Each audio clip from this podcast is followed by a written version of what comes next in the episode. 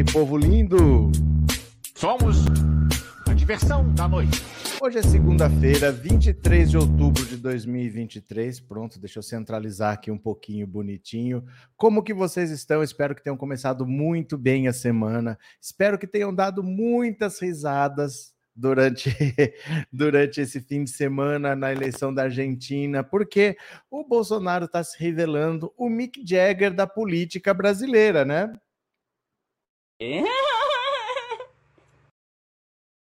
O Bolsonaro fez o Milley despencar. Só para vocês terem uma ideia, nós, a Argentina tem uma eleição estranha, porque lá são três turnos, na verdade.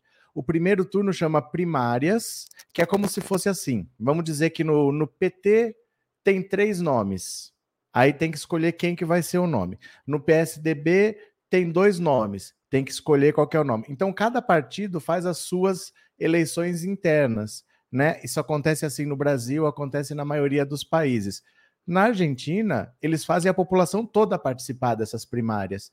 Então, as primeiras eleições são para decidir de qual partido quem vai ser o único representante. O Milley saiu na frente. Se você comparar o quanto de votos ele teve nas primárias e o quanto ele teve agora, que foi o primeiro turno, é a mesma coisa. Ele não ganhou nenhum voto. Na eleição para valer e na eleição com mais candidatos, ele não conseguiu ganhar nenhum voto. Ou seja, o, o Sérgio Massa ganhou 6 milhões de votos e o Milley não ganhou nada. Então, muito provavelmente, ele deve ter ganho alguma coisa ao longo do tempo, porque os candidatos derrotados vão doar votos para quem continua na disputa, mas o apoio de Bolsonaro fez ele perder, porque a Argentina é mais progressista do que o Brasil, o que não é difícil de ser. O Brasil é um país extremamente retrógrado. Eu falo para vocês que as pessoas não se tocam, não se dão conta de que o Brasil é um país fundamentalista religioso, sim. Se eu falar para você, fala aí um país que é fundamentalista religioso, você vai falar de algum país muçulmano, algum país árabe, é o que sempre vem na cabeça das pessoas. Mas o Brasil é um país fundamentalista religioso. Ah, muitas famílias, se ficam sabendo que tem um filho gay, toca de casa. Isso em 2023. Né? As pessoas encontram um gay na rua, espancam o cara até matar, porque gay tem que morrer, e é assim que as pessoas fazem, com muita frequência. O mundo não é assim. O Brasil é muito atrasado. Na Argentina, por exemplo, 70% das pessoas são a favor de uma união homossexual sem problema nenhum. E no Brasil eles estão querendo fazer a lei retroceder. Então, nesse cenário que é mais progressista do que no Brasil, um candidato apoiado pelo Bolsonaro, o Eduardo Bolsonaro foi tocado de uma entrevista ao vivo na televisão porque foi lá de, defender o armamentismo.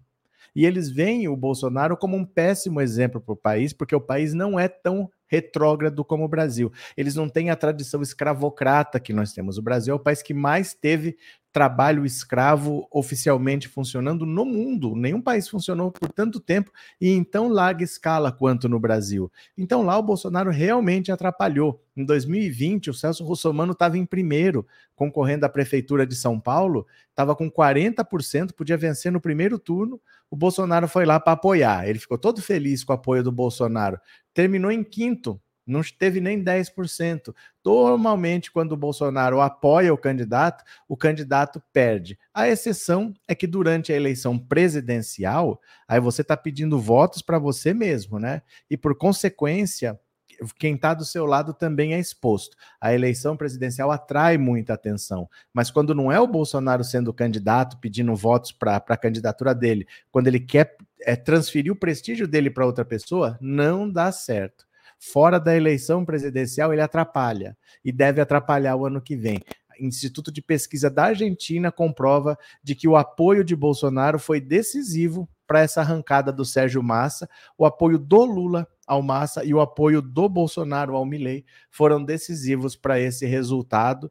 E eu quero mais é que a família Bolsonaro se lasque, seja no país que for. Se eles estão quebrando a cara na Argentina, para mim já está valendo viu? Quem está aqui pela primeira vez, se inscreve já no canal. Quem já é inscrito, manda um super chat logo no começo, porque quanto mais interação, mais o YouTube divulga a live, viu? Lula Nildo, obrigado pelo super sticker, valeu de coração. Regina Celi, obrigado pelo super sticker também. Lúcia Sena, obrigado pelo super sticker. E Ailton, obrigado pelo super sticker também. Vamos ler algumas notícias juntos? Vamos lá? vou compartilhar a tela aqui, ó. Opa, deixa eu só tirar aqui da tela. Pronto, eu. Vem comigo, bora. Vamos ler aqui, vamos ler aqui um pouquinho, ó. Bolsonaro tira votos de Milley, diz diretor do único instituto que acertou o primeiro turno na Argentina. Ai, meu Deus do céu. Como é bom ver o Bolsonaro quebrar a cara, não importa em que país. Olha só.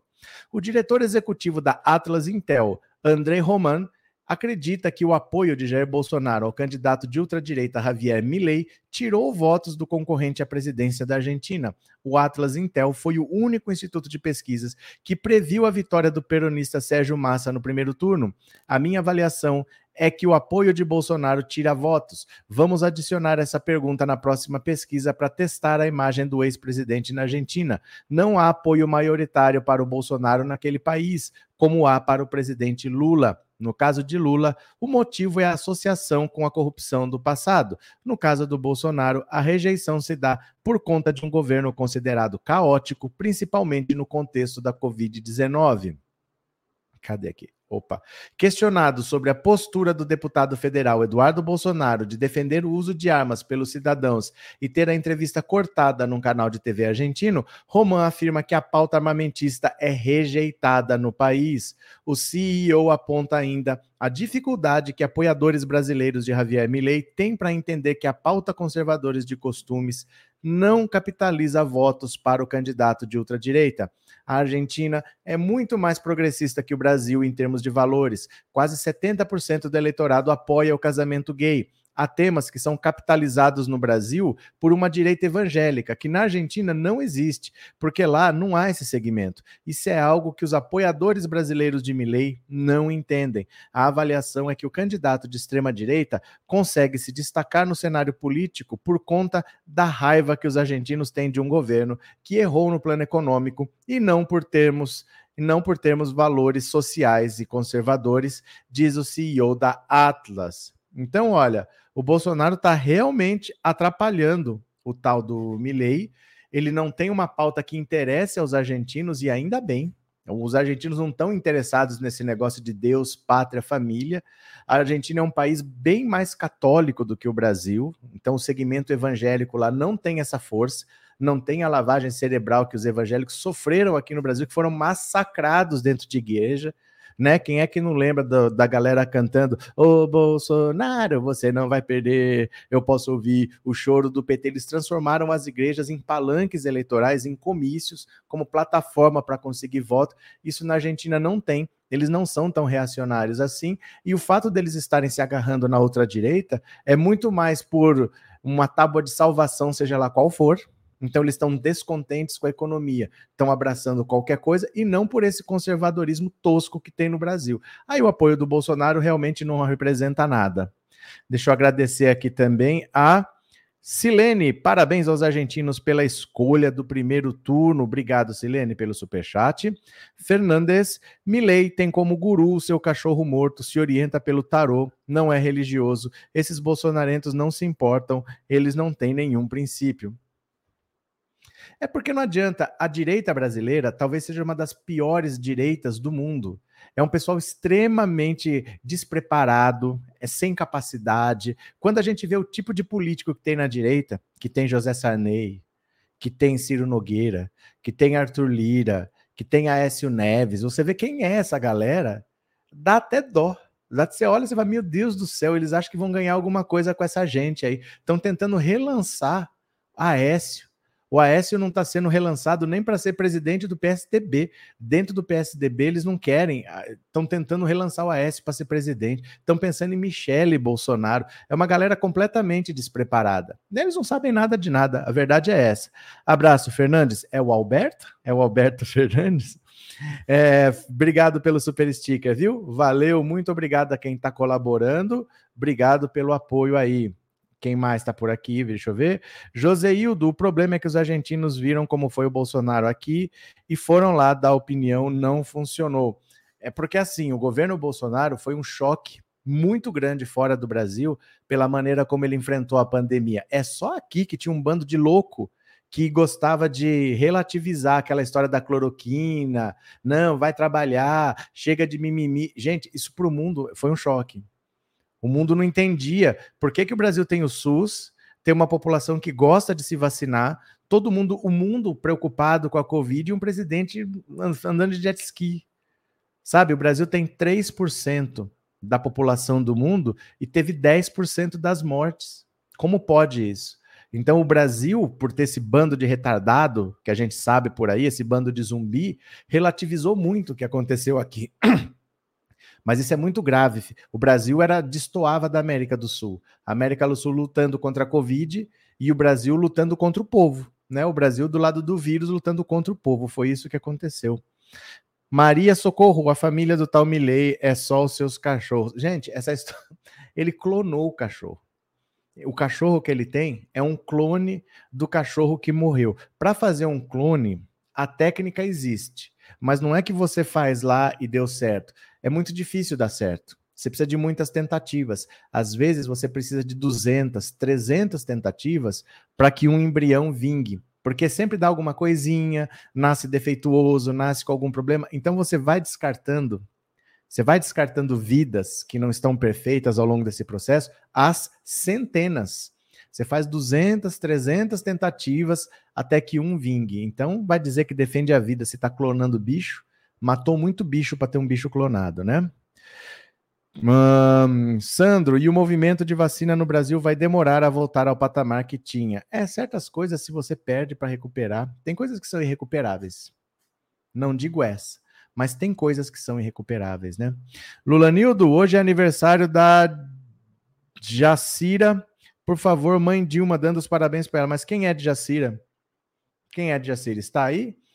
Deixa ela aparecer que eu toco sim. Viu, Lulanildo? Obrigado por avisar. Mas deixa ela aparecer para eu saber quem é, para eu poder dar parabéns também, para não dar um parabéns genérico sem saber com o que, que eu estou falando. Deixa só aparecer, eu clicando na mensagem eu ponho, tá? Conceição, só eu perdi 22 pessoas que conhecia por Covid, inclusive colegas de serviço e amigos. Então, isso pesa muito. Isso pesa muito, assim, quando você pensa no apoio do Bolsonaro, que é, você quer isso? É isso que você quer para o seu país? A Argentina não quer, né? Deixa eu ver aqui, ó. Vamos ler mais uma. Venham aqui comigo. Aparece aí, Jacira, para a gente pôr a música. De Bolsonaro pé frio a interferência de Lula. Como a eleição na Argentina mobilizou as redes brasileiras. Apoiadores do governo de Lula e críticos da candidatura de Javier Milei prevaleceram durante o pico do debate sobre as eleições presidenciais na Argentina na plataforma X, o antigo Twitter, na noite de domingo, enquanto parlamentares e aliados de Bolsonaro dominaram as postagens com maior volume de interações no Facebook e no Instagram relacionadas ao pleito. O cenário é apontado como um levantamento feito pela Escola de Comunicação, Mídia e Informação da FGV. No X, o maior volume de citações ao pleito, mais de 31 mil, ocorreu entre 22 e 23 horas de domingo, quando foram divulgados os primeiros resultados. A liderança do candidato peronista Sérgio Massa no primeiro turno, que se recuperou na reta final do pleito, foi comemorada e tratada como uma vitória de Lula por seus apoiadores nas redes sociais. Olha só, esse mapa aqui, quanto maior a palavra, mais relevância ela teve. Então, olha, você tem aqui Brasil bem grande, Lula bem grande, Buenos Aires bem grande, TV Argentina bem grande por causa da palhaçada do Eduardo Bolsonaro sendo tocado, a hora que ele foi falar de armas na TV Argentina. Olha, Sérgio Massa, extrema direita, ministro da Economia, porque o Sérgio Massa é o ministro da Economia argentina atual. Bananinha América Latina, Jair Bolsonaro, eleições na Argentina, foram os termos mais citados, né? Entre 22 e 23 de outubro. Ao todo, o pleito argentino gerou 346,3 mil menções entre contas brasileiras no período entre domingo e as 15 horas dessa segunda. A ECMI observa que o desempenho do candidato da outra direita desanimou apoiadores de Bolsonaro e favoreceu o destaque as comemorações de aliados de Lula, uma das principais linhas de argumentação do segmento pró-governo Lula, após a divulgação dos resultados, foi a ideia de que o apoio de Bolsonaro e a presença do deputado federal Eduardo Bolsonaro contribuíram para uma derrota de Milley, que tinha expectativa de já vencer no primeiro turno. O parlamentar viajou à Argentina para acompanhar a apuração dos votos. A presidente do PT, Gleisi Hoffmann, por exemplo, referiu-se a Bolsonaro como pé frio ao comentar o resultado do primeiro turno. Sérgio Massa à frente de Milley é a melhor notícia que a gente poderia ter hoje. Los hermanos mandando bem contra o fascismo e Bolsonaro pé frio. Apesar das comemorações pelo resultado de Massa, a atuação da base bolsonarista foi central no debate nacional, principalmente no Facebook e no Instagram, observam os pesquisadores responsáveis pelo levantamento. Parlamentares e perfis comuns aliados ao ex-presidente brasileiro saíram no apoio a Milley contra o que apontaram como risco de uma nova Venezuela e de um governo alinhado à esquerda e ao Foro de São Paulo, termos e expressões já usados em eleições anteriores no Brasil. Uma fala atribuída a Milley, em que o candidato à presidência afirma que não negociará com Lula ou outro líder comunista, foi reproduzida com frequência. O presidente brasileiro também foi associado à massa, apontado como responsável pela situação de crise econômica na Argentina. Um gusto estar bem acompanhado em tierra de los hermanos. Olha só, que coisa ridícula. Todo mundo derrotado. Todo mundo derrotado. Que coisa ridícula.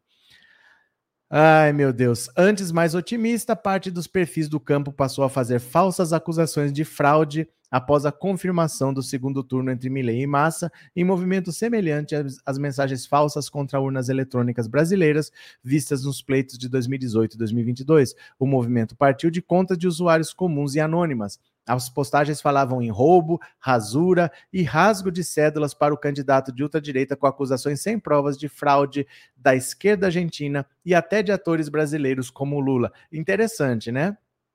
Eles falam que a eleição no Brasil foi fraudada porque o voto é eletrônico. Tinha que ser voto de papel, porque o voto de papel não tem como fraudar, não tem como fraudar. Na Argentina, que o voto é de papel, eles falam que teve roubo, rasura e rasgo em cédulas. Quer dizer, lá ah, teve fraude porque era de papel. No papel, que se fosse no Brasil não ia ter fraude. Vocês estão vendo o que é a direita? Eu falo que a direita vive de mentiras. A direita vive de mentiras. Um vídeo com esse teor, publicado por um perfil de Florianópolis, é, teve mais de 138 mil visualizações. Contas bolsonaristas também passaram a apontar, sem qualquer base de sustentação, interferência do petista na eleição. Ainda de acordo com o levantamento da ECMI, as menções associadas ao tema fraude nas urnas apontavam para 186% de alta na plataforma X entre 21 e 22 de outubro. Quer dizer, eu achava que era o voto impresso que não dava para fraudar. O voto impresso é que impedia a fraude. Agora o voto impresso estão dizendo que rasgaram cédula, que rasuraram cédula. Eles sempre vão achar uma desculpa para a própria derrota. Quando eles vencem, não. Quando vence, pode ser urna de papel, pode ser voto eletrônico, como no Brasil, pode ser voto pelo correio nos Estados Unidos, mas quando perde, tudo é motivo para justificar a própria incompetência, né? É, cadê a, a Djacira? Apareceu aí a Djacira? Benedita, Adorei a esculhambação que o Bananinha levou na TV argentina. O que nunca aconteceu aqui. Aqui, quando eles começam com esse papo armamentista, era isso que tinha que ter sido feito. Tirar, não dá palavra. Mas a, a mídia é toda de direita e abraçou o fascismo. Era isso que era para acontecer, né? Uh, Márcio, lá na Argentina o voto é do jeito que a turma do Bozo gosta, lá o voto é impresso e eles estão alegando fraude do mesmíssimo jeito, né? Clóvis, Bozo é pé frio, que seja para sempre. Quem quer o apoio do inelegível? Eu digo para vocês uma coisa: tinha canal que se diz de esquerda falando, lembra no passado? Por que, que não faz logo esse voto impresso? Porque pelo menos o Bolsonaro não tem o que falar. Falava, gente, que, que ingenuidade é essa? Que ingenuidade é essa que se fizer o que o Bolsonaro quer, ele vai parar? Vocês não aprenderam como que o Bolsonaro funciona? Canal de esquerda que começou a defender voto impresso para tirar o argumento do Bolsonaro. Vocês estão vendo uma eleição em voto impresso, eles estão reclamando de fraude do mesmíssimo jeito. É, é inacreditável que as pessoas não tenham entendido como que o bolsonarismo funciona. Mentindo. Mentindo. Não tem a verdade que faça eles mudar. Se você tirar uma mentira, eles arrumam outra na mesma hora, né? Moura, até que o Milley tá bonitinho aí, porque o troço é feio para chuchu. É, Silva Freitas, a arminha do Bozo e a motosserra do Milley pifaram. Vilma, Bananinha passou vergonha duas vezes. Essa motosserra do Milley, ele aparecia como uma motosserra na televisão, em comício, porque ele dizia que era para cortar os privilégios. Então é aquele mesmo discurso do Bolsonaro de que ele é de fora da política, que ele é contra os privilégios, e a motosserra era para cortar os privilégios. Agora isso vira um problema para ele, porque a terceira colocada, a Patrícia Bullrich, ela sim é a candidata de direita.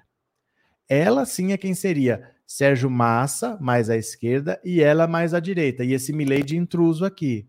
Só que ela saiu e ela é direita. O problema do Milley é que a motosserra era para cortar os privilégios exatamente dessas pessoas que votaram na Patrícia Bullrich.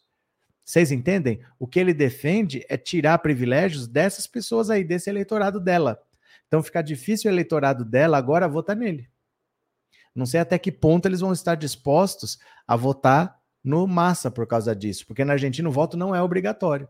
Então eles podem simplesmente não ir para votar. E aí vai ter menos voto em disputa, fica difícil uma virada também. Vamos ver no que, que vai dar, né? Cadê a de Jacira? A hora que aparecer. Seninha, é por isso que eu sou de direita agora. É muito mais fácil, gente. É muito mais fácil. Se vocês forem de direita, você não precisa falar nada com nada.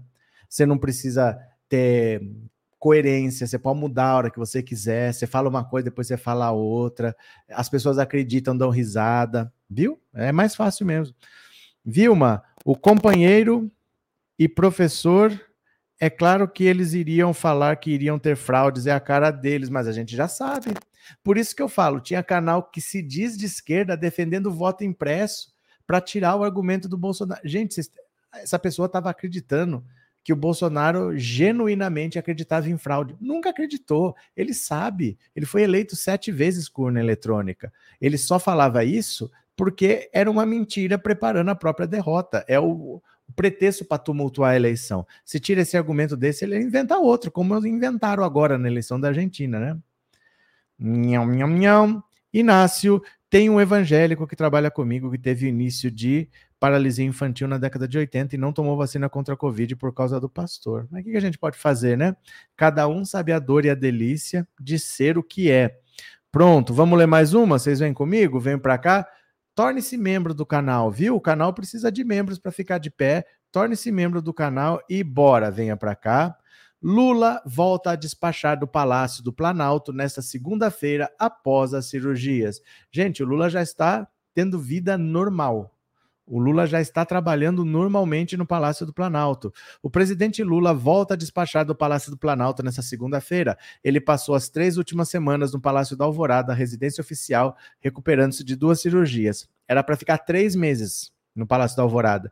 Ele ficou três semanas. O primeiro compromisso de Lula no Planalto, após os procedimentos, ocorre às 15 horas hoje, quando se reúne com o ministro do Trabalho e Emprego, Luiz Marinho, de acordo com a agenda oficial do presidente. O tema do encontro não foi divulgado. Nesta manhã, ele participa por videoconferência ao vivo da entrega simultânea de 1.651 moradias do programa Minha Casa Minha Vida nos estados de Alagoas, Bahia, Espírito Santo e São Paulo. A transmissão ocorrerá do Alvorada. Lula se recupera de dois procedimentos cirúrgicos feitos no dia 29 de setembro, no Hospital Sírio-Libanês de Brasília. O presidente passou por uma artroplastia total do quadril à direita para tratar dores causadas por uma artrose e uma blefaroplastia para retirar o excesso de pele na pálpebra. O petista teve uma recuperação estável e despachou apenas do Alvorada nas últimas três semanas. Na última sexta, ele fez a sua primeira aparição pública após as cirurgias, participando por videoconferência do evento comemorativo dos 20 anos do programa Bolsa Família, carro-chefe do governo petista. Lula está na ativa, Lula está trabalhando, Lula está com força total, né? Pedro, boa noite. Eu triste e até bebi demais, mas feliz escutando a live. Por que tá triste, Pedro? Por quê? É, Márcia, tá faltando like. Vocês não estão dando like, meu povo? É sério isso? Vocês não estão dando um like que é de graça? Dá um clique aí. É, Calobeto, o argentino tem mais cultura que o brasileiro, não cai tão fácil em fakes e não aceita apoiadores de ditadores. Lá a história é outra. Eric, Milley terá menos votos no segundo turno, pode ter certeza. Então, vamos ver agora, porque assim, é difícil para ele conseguir os votos de quem votou na Patrícia Burrich, porque ele passou a campanha atacando exatamente o eleitor dela. Não diretamente falando somos contra o eleitor da Patrícia Burt, mas ele está atacando o privilégio dos ricos, que, que são os eleitores dela, que é de direita. Então, dificilmente esse público que foi atacado durante meses agora vai ter essa disposição toda de apoiar o Milley. Mas vamos ver, né? A política você sabe como é que é no dia a dia, né? Drica, obrigado pelo super sticker, valeu de coração, obrigada pelo apoio, viu? Muito obrigado. Ana, os argentinos não falam em fraude, só brasileiros como ex-ministro Ernesto Araújo do exterior de Bolsonaro. É, é conversa daqui. Esse pessoal, gente, eles só vivem na base da mentira é só na base da mentira. Esse bolsonarismo é tão tosco que assusta, né? Obrigado, Ana. Socorro. Eu sofro sendo de esquerda, mas ser de direita jamais. É mais fácil, socorro, é mais fácil. Vai ficar rica, vai ganhar dinheiro. É, Combosa Zilvan manda o Bolsonaro para a. Para quê? Que ele perde o voto impresso também para a Gengrina. Acho que, acho que confundiu alguma coisa aqui. Manda o Bolsonaro para a Argentina, entende? Para Argentina, que lá ele perde no voto, perde no voto impresso também. Manda o Bolsonaro para Argentina, que lá ele perde no voto impresso também. Valeu, Combosa, entendi. Isso mesmo. Cadê quem mais? Só tô vendo boa noite. Eu quero ler a opinião de vocês. Só tô vendo boa noite, boa noite, boa noite. Paulo Santos, Querem mentira maior do que a meritocracia, uma das maiores premissas da direita. A Devair não era mentira como que um candidato ganha eleição sem poder sair nas ruas e era xingado de ladrão. Até hoje é assim. Olha o home que ele está fazendo no nosso país. Cadê os recursos dessas viagens dele? Existe uma coisa chamada pontuação que dá para usar de vez em quando, porque assim você separa as ideias e as coisas fazem mais sentido. Mas ter ideias confusas já me diz mais ou menos em quem o senhor votou, senhor Adevair, pobre de direita. O senhor tem, no fundo, no fundo, é medo do comunismo, não é medo do comunismo. Medo do comunismo são os latifundistas, são os monopolistas, são os colonialistas, enfim, os parasitas. São os latifundistas, são os monopolistas, são os colonialistas, enfim, os parasitas. São os latifundistas, são os monopolistas, são os colonialistas, enfim, os parasitas. Ai, ai, ai, como é bom bolsonarista falando groselha, dá pra gente ouvir musiquinha, que beleza! É, Clemildes, os bandidos estão tacando fogo no Rio de Janeiro, tema da próxima live, volte às 21 horas, que esse é o tema da live, vamos conversar sobre a violência no Rio e em São Paulo, viu? Dois estados governados por bolsonaristas, né? Antônio, será que os bolsos vão até a Argentina exigir o código-fonte da cédula de votação? Aqui, Adevair, ó, coraçãozinho para você, Adevair. Nós amamos gadaiada, fatiada, bem fritinha. A gente gosta de um bife, viu? Cadê mais? Moura, o bananinha sendo cortado ao vivo foi demais para mim. É, Jurandir, não tem vergonha na cara. Quem não tem vergonha na cara? Quem não tem vergonha na cara? Anne, deixa passar um vexame, é engraçado. É, Sandra, obrigado pelo super sticker, Sandra. Valeu. E Jussara, argentinos elegeram parlamento progressista sem bancada de imbecis. Quem apoiou Milley não votou em deputados boçais. Mas isso já se previa. Isso já se previa e era um alento, porque mesmo que o Milley fosse eleito, dificilmente ele ia conseguir pôr em prática as loucuras que ele fala. Então já já meio que se esperava isso. Agora para a presidência não esperava-se que ele fosse pelo menos chegar em primeiro e já se sabia por pesquisa que se o segundo turno fosse entre ele e a Patrícia, a Patrícia venceria. Com o Carlos Massa, o Sérgio Massa não. Carlos Massa é o ratinho, né?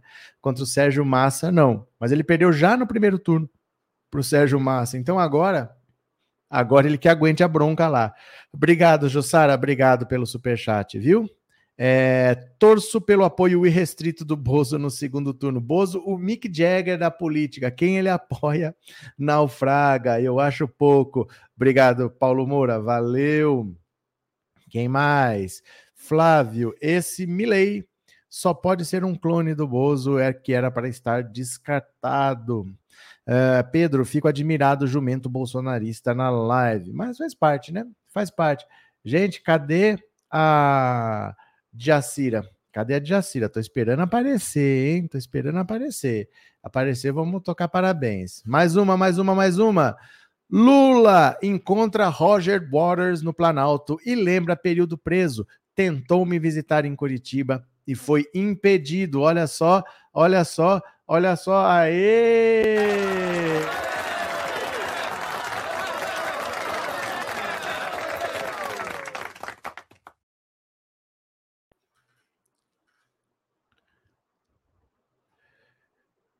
Pronto. Pera aí que eu tava clicando errado aqui, gente. Pera lá. O que que tá acontecendo? Não, aqui, ó. Aqui, desculpa.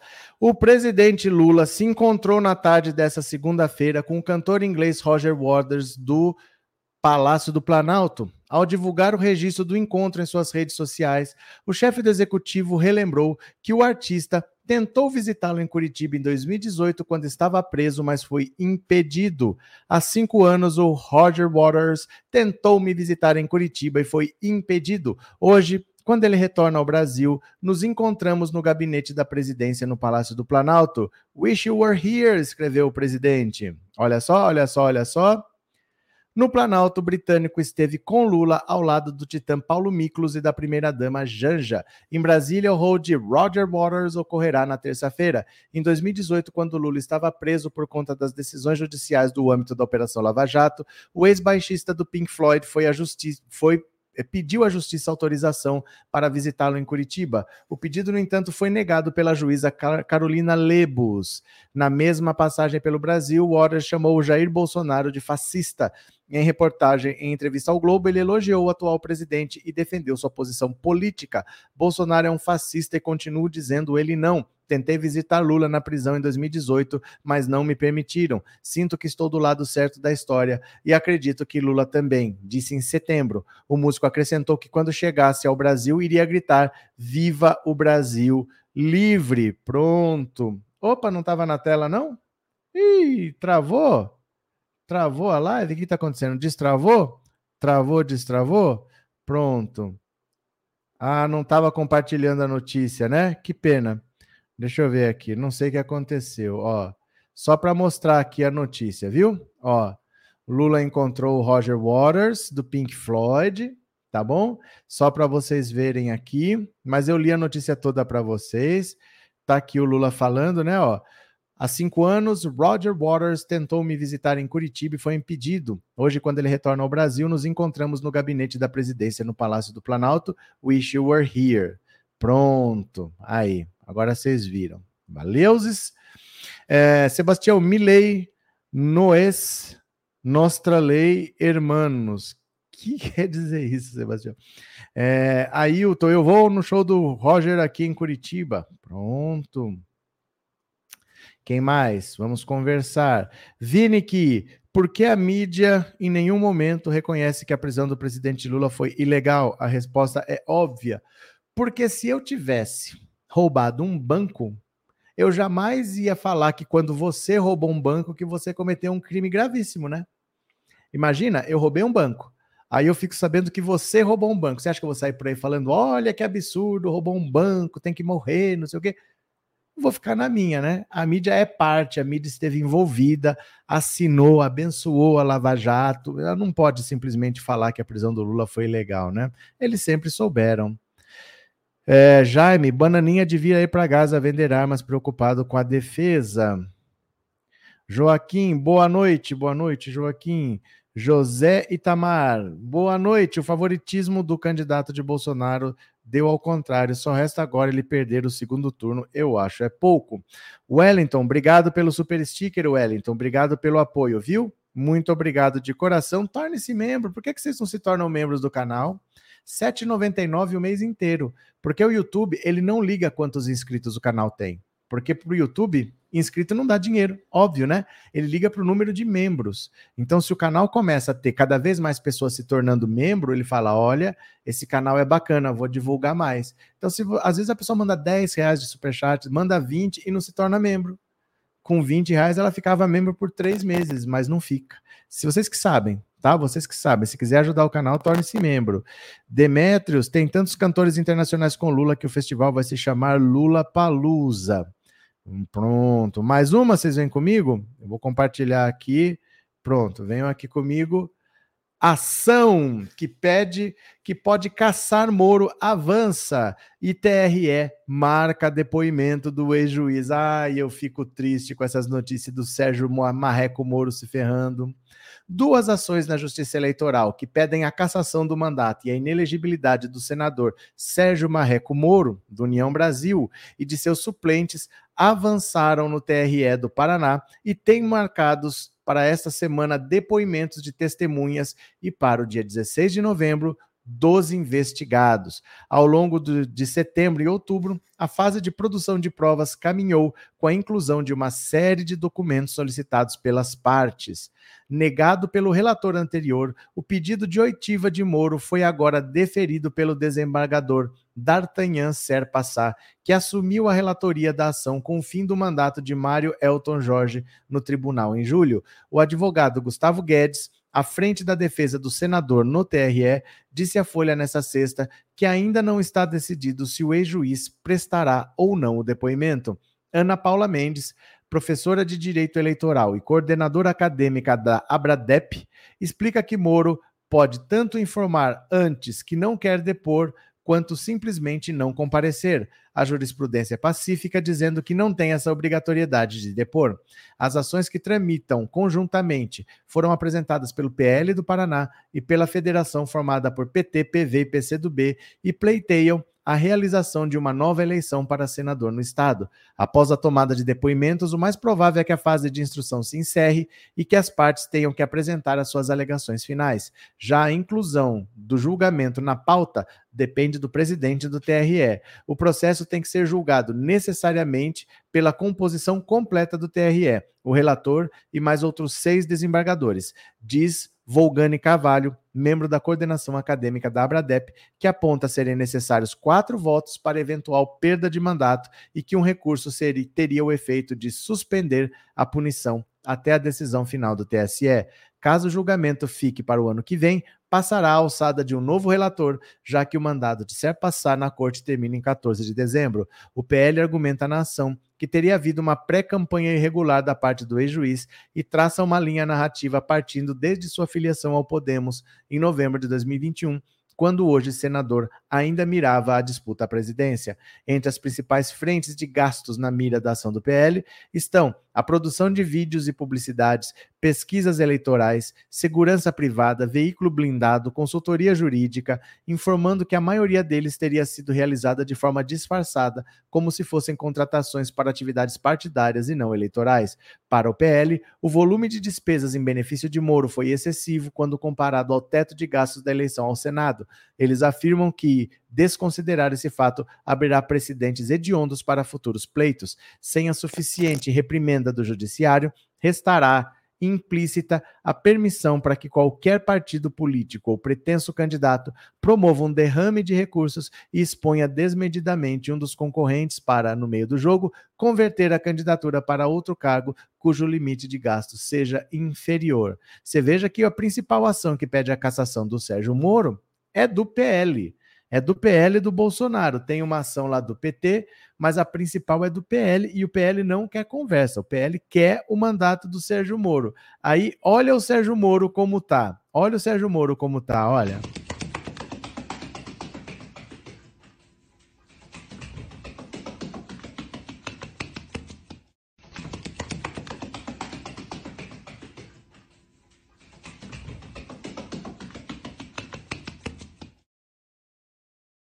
Sérgio Moro tá desesperado. Sérgio Moro vai acabar na papuda, hein?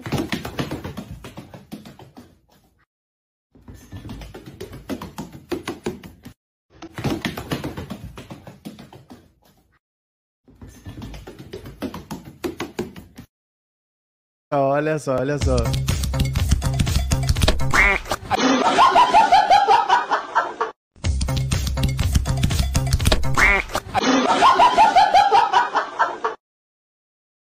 É muito claro que vai acontecer com o Sérgio Moro, porque ele abusou demais, demais, demais.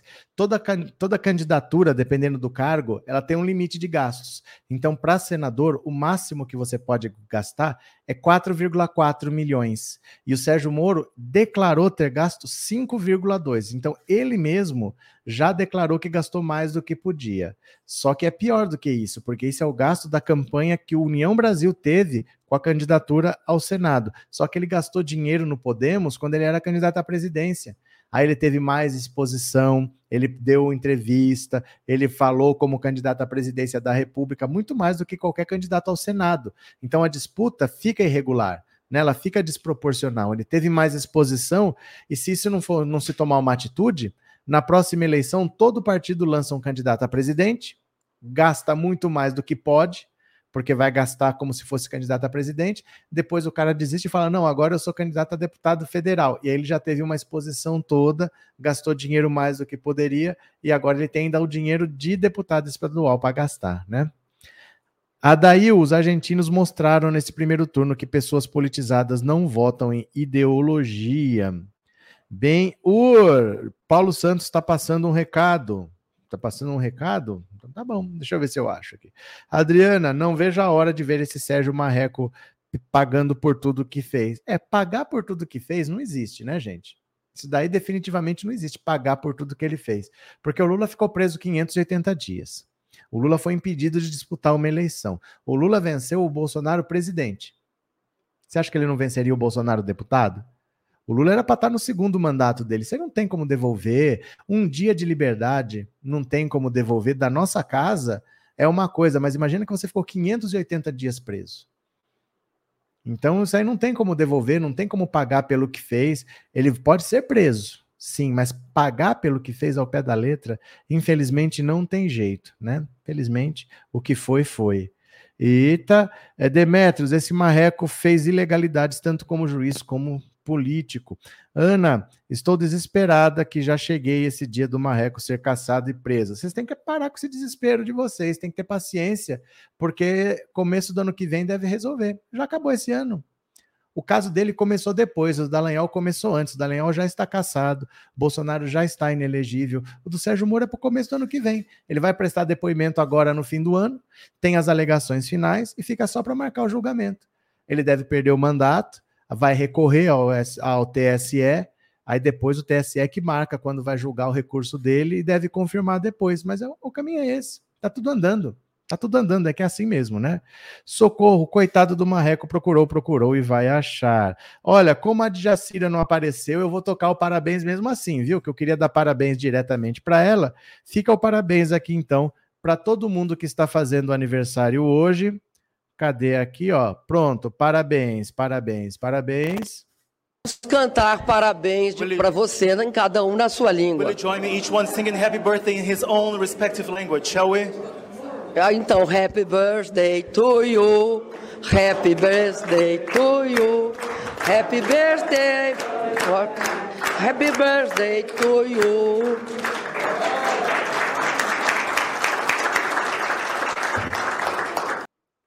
Aê, ó, ó, ó, ó. Parabéns, feliz aniversário. Cadê, ó? Feliz aniversário, tudo de bom. Aí, saúde, paz, prosperidade a todos os aniversariantes de hoje. Gente, vocês conseguem participar do, do projeto do Brasil Participativo? Porque oh, essa semana é a última, viu? Essa semana é a última. E dá uma olhada aqui. Esta semana eu preciso de 150 votos. Ó, tô com uns 4, 848. Segundo lugar, proposta mais votada está aqui em inglês solidário. E o primeiro está com 990. Então, com 150 votos, a gente pula para mil e passa para primeiro lugar. Já estamos com a medalha de prata. Vamos passar para a medalha de ouro como projeto mais votado. Aí em dezembro tem que ir lá para Brasília defender o projeto com o Lula. Então eu preciso muito do apoio de vocês, que vocês me ajudem. Faltam 150 votos. Esta é a última semana de votação. Nessa plataforma, se você quiser, você pode colocar o seu próprio projeto. As pessoas vão votar. Eu vou divulgar o seu link aqui também e pode virar uma política pública. Então, se você puder, eu vou mandar o link aqui. Você vota em mim, Estando lá na plataforma, você tem que ter um cadastro, então você tem que colocar os seus dados. Gente, eu falo isso todos os dias. Sempre tem alguém que fala, ah, por que está pedindo o CPF? Tem que fazer um cadastro, tem que colocar os seus dados, porque o voto é individual, tá? Você vai ter que votar, fazer o seu cadastro e clicar em votar. Depois, se você quiser, você pode incluir o seu próprio projeto do tema que você quiser e fica lá para as pessoas votarem. Cuidado que se você quiser votar de novo amanhã, ele deixa você clicar, só que ele retira o voto. Eu vou até mostrar para vocês aqui o que acontece, ó. Que às vezes vocês não prestaram atenção nisso. E falar, ah, tô votando todo dia. Vou mostrar para vocês o que acontece, ó. Dá uma Ó, alguém acabou de votar, que aumentou para 849. Olha só, tá vendo? Quando eu entro, já aparece aqui, votada. Se eu quiser clicar de novo, ele deixa. Olha o que acontece. Ele retirou o voto. Então ele deixa votar, mas ele te dá a opção de se arrepender, de tirar o voto. Então você não fica clicando todo dia, porque senão você está votando, desvotando, votando, desvotando, votando, desvotando. Viu quando você já votou? ele considera o seu voto lá, não dá para votar de novo. Mas vote que eu preciso de 150 votos. É a última semana do Brasil participativo. Viu? Vá lá, coloque seu projeto, dê o votinho. E se você não tem esse link, eu mandei aí, peça no WhatsApp no 14997790615 que eu mando o link para você, se ficar mais fácil. Só escreve, me manda o link que eu mando o link para você. Valeu? Obrigado, Antônio. Obrigado pelo super sticker, parceirão. Muito obrigado, viu? Muito obrigado. É, Minier, eu já vi isso, aparece votada. Então, se você clicar de novo, ele retira o seu voto. Então, não fica clicando e desclicando, que senão você está votando e desvotando, viu? Juliana, eu votei. Muito obrigado. Pede para o marido votar. Pede para o filho votar, porque a gente tem uma semana só para chegar em mil votos. O primeiro tem 990, viu? Um, Francisco, vamos compartilhar a audiência. Por favor, Francisco, dá uma força lá. É, Yolanda, é bom fazer um projeto voltado para castração, vacinação e alimentação dos animais de rua. É só fazer. Chama Brasil Participativo. Vai lá e faz. Você pode fazer o projeto que você quiser. É só fazer. Aquela plataforma é para isso, é para qualquer pessoa colocar o seu projeto. Por isso que chama Brasil Participativo, porque qualquer pessoa pode participar. Faz o projeto lá, pode fazer, viu? Canal do Nando. Vota no meu Brasil participativo também, por favor. A criminalização do bolsonarismo. Se tem que mandar o link, o povo vota. Não tem problema nenhum. Rose, incrível a alegria do Roger Waters com o nosso Lulinha. Clóvis, candidatura do Marreco não aceita em São Paulo e da Conja foi muito estranho. Não é muito estranho. Não foi questionada. Não foi questionada e eu não sei por quê. O PT quando questionou a candidatura do Sérgio Moro, não questionou a candidatura dela. Pergunta para o PT. Na época eu falei, não entendo por que, que estão fazendo isso. Mas eles questionaram a candidatura do Sérgio Moro e não questionaram a candidatura dela. Era para ter ido os dois para o Paraná. Não sei por que fizeram isso, mas fizeram. Só questionaram a candidatura do Sérgio Moro, não, não questionaram a candidatura dela. Foi estranho na época, sim. Denísia, uma boa noite a todos. Muito feliz pela eleição em primeiro turno na Argentina. Socorro, parabéns e muita saúde é o que de fato interessa. Pronto. Ah, a Clarice, que fui eu que votei. Quem não tem o link, quem não tem o link, peça no WhatsApp que eu mando para você. Se você fizer uma proposta lá, manda o link que eu divulgo também, viu? Pronto, vamos para mais uma, vamos para mais uma. Glenn Greenwald e David Miranda também foram espionados pela ABIN na gestão Bolsonaro. Gente, esse negócio só fica cada vez mais grave. Isso só fica cada vez mais grave, porque o STF não vai achar bonito ter sido vigiado, ter sido espionado. Eles vão botar essa gente na cadeia. Os deputados, os senadores não vão achar bonito isso, deles estarem andando por aí e estar tá sendo espionados. Vai ter punição severa para essa galera, viu? A lista completa de pessoas espionadas irregularmente durante o governo Bolsonaro com o software de rastreamento de celulares ainda não é conhecida, mas a Polícia Federal já localizou mais dois adversários políticos do ex-presidente que foram alvo de arapongagem: o jornalista Glenn Greenwald e seu marido David Miranda, deputado federal do PDT do Rio de Janeiro e que morreu em maio passado. De acordo com fontes da PF, os celulares dos dois estão na lista de 1.800 telefones entregues à ABIN ao STF por determinação do Xandão. A lista de alvos inclui também jornalistas, advogados, outros políticos e diversos outros adversários políticos do governo Bolsonaro entre 2019 e 2021, na gestão de Alexandre Ramagem, que hoje é deputado federal. Glenn Greenwald, que vive no Brasil com os filhos, fundou o site Intercept Brasil e foi um dos responsáveis pela série de reportagens sobre o caso Vaza Jato, que levou à tona mensagens hackeadas de investigadores da Lava Jato. Ele se tornou conhecido no mundo todo depois de publicar uma série de reportagens sobre os arquivos de Edward Snowden, ex-agente da Agência Nacional de Segurança, que denunciava uma série de iniciativas de espionagem ilegal dos governos estrangeiros por parte dos Estados Unidos. Já David Miranda foi vereador pelo pessoal do Rio, segundo ele mesmo, primeiro vereador assumidamente gay da história da cidade e depois se tornou deputado federal. Na Câmara, colecionou polêmicas com o clã Bolsonaro. Os investigadores também já sabem que foram vigiados técnicos do TSE, o ex-deputado federal Jean Willis e um homônimo do ministro Alexandre de Moraes. Essa é a prova de que tem bolsonarista envolvido, gente. Essa é a prova, porque os caras foram monitorar o Alexandre de Moraes, monitoraram outro Alexandre de Moraes, um cara que não tem nada a ver, que tinha o mesmo nome de Alexandre de Moraes. Essas tosquices é típico de bolsonarista, viu? Gente, pelo amor de Deus, né? Assim. É, que. Embora tenha fornecido ao STF uma planilha com os telefones acessados com o programa First Mile da israelense Cognite, a ABIN alegou não ter os nomes dos donos das linhas porque estariam protegidos sob sigilo. A resposta não convenceu a PF nem o ministro Moraes, que durante as buscas da operação na sexta-feira constataram que outros 31.200 acessos feitos com o programa espião foram apagados do sistema. Os técnicos agora trabalham com o material apreendido para saber quando esses dados foram apagados, quem mandou apagar e por quê? O uso irregular do First Mile, comprado por 5,7 milhões de reais, sem licitação no governo Michel Temer, foi revelado pelo Globo em março deste ano. Além de gerar questionamentos internos na ABIN e levar à abertura de uma sindicância, o caso também levou à abertura de inquérito que resultou na Operação Última Milha da sexta-feira. Na ação, a PF prendeu dois agentes da ABIN e fez buscas em diversos endereços, incluindo a sede da agência em Brasília e a sede brasileira da empresa israelense que fabrica o programa espião, onde? Em Florianópolis. Outros cinco diretores da agência foram afastados por ordem do Supremo, incluindo o secretário de Planejamento e Gestão, Paulo Fortunato Pinto, o terceiro na linha de comando da ABIN. Na casa dele, a PF apreendeu 171 mil dólares em dinheiro vivo. Fortunato Pinto era superior, superior hierárquico da área responsável pelas compras da agência. Isso aqui é gravíssimo. Pessoas estavam sendo vigiadas ilegalmente, espionadas ilegalmente. Isso é coisa que só acontece em ditadura. É uma vergonha que isso tenha acontecido no governo Bolsonaro, mas isso não vai ficar muito barato, não. Essa galera tá ferrada. Wellington, obrigado por se tornar membro, Wellington. Obrigado pelo apoio. Seja muito bem-vindo. Obrigado pela confiança, viu? Obrigado por ter se tornado membro, Wellington.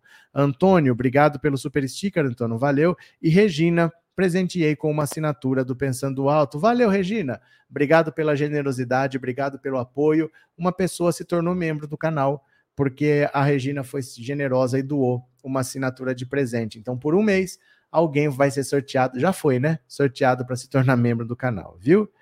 Uh, Joseildo Marreco tá correndo de cabeça quente, vai pular no Lago Paranoá. Eles não lascaram mais o povo porque são muito incompetentes. Seninha, é certeza que canais como o seu também foram espionados, não tenham dúvidas. Já aconteceu. Vocês lembram que tinha uma lista de detratores? Tinha uma lista de detratores do governo federal, tinha lá Felipe Neto, um monte de canais que estavam sendo vigiados. Teve isso também. Depois teve uma onda de processos do velho da Van. O velho da Van processou todo mundo. Eu tenho dois processos lá com o velho da Van, parece que um deles está andando voltou a andar depois de não sei quantos anos. O processo é de 2020 e ele pede 100 mil reais de indenização. Vamos ver o que, que vai dar, né? Sandro, acho que essa arapongagem vai se transformar em outra operação spoofing, só esperando para ver. Ninguém nem sabe o tamanho dessa encrenca ainda. André, meu voto 850 computado. Muito obrigado, André. Valeu. Vamos ver, viu, gente? Quem puder, pede no WhatsApp o link que eu já vou mandar no intervalo para vocês, viu? Eu vou parando por aqui. Eu vou mandar o link para todo mundo que pedir. Eu preciso de 150 votos, só tem essa semana. Viu? Então, quem puder me ajudar, peça o link no 14997790615. Valeu, meu povinho. Daqui a pouco eu volto às 21 horas. Vamos falar da violência em São Paulo e no Rio de Janeiro. Valeu? Beijo grande eu já fui. Beijo.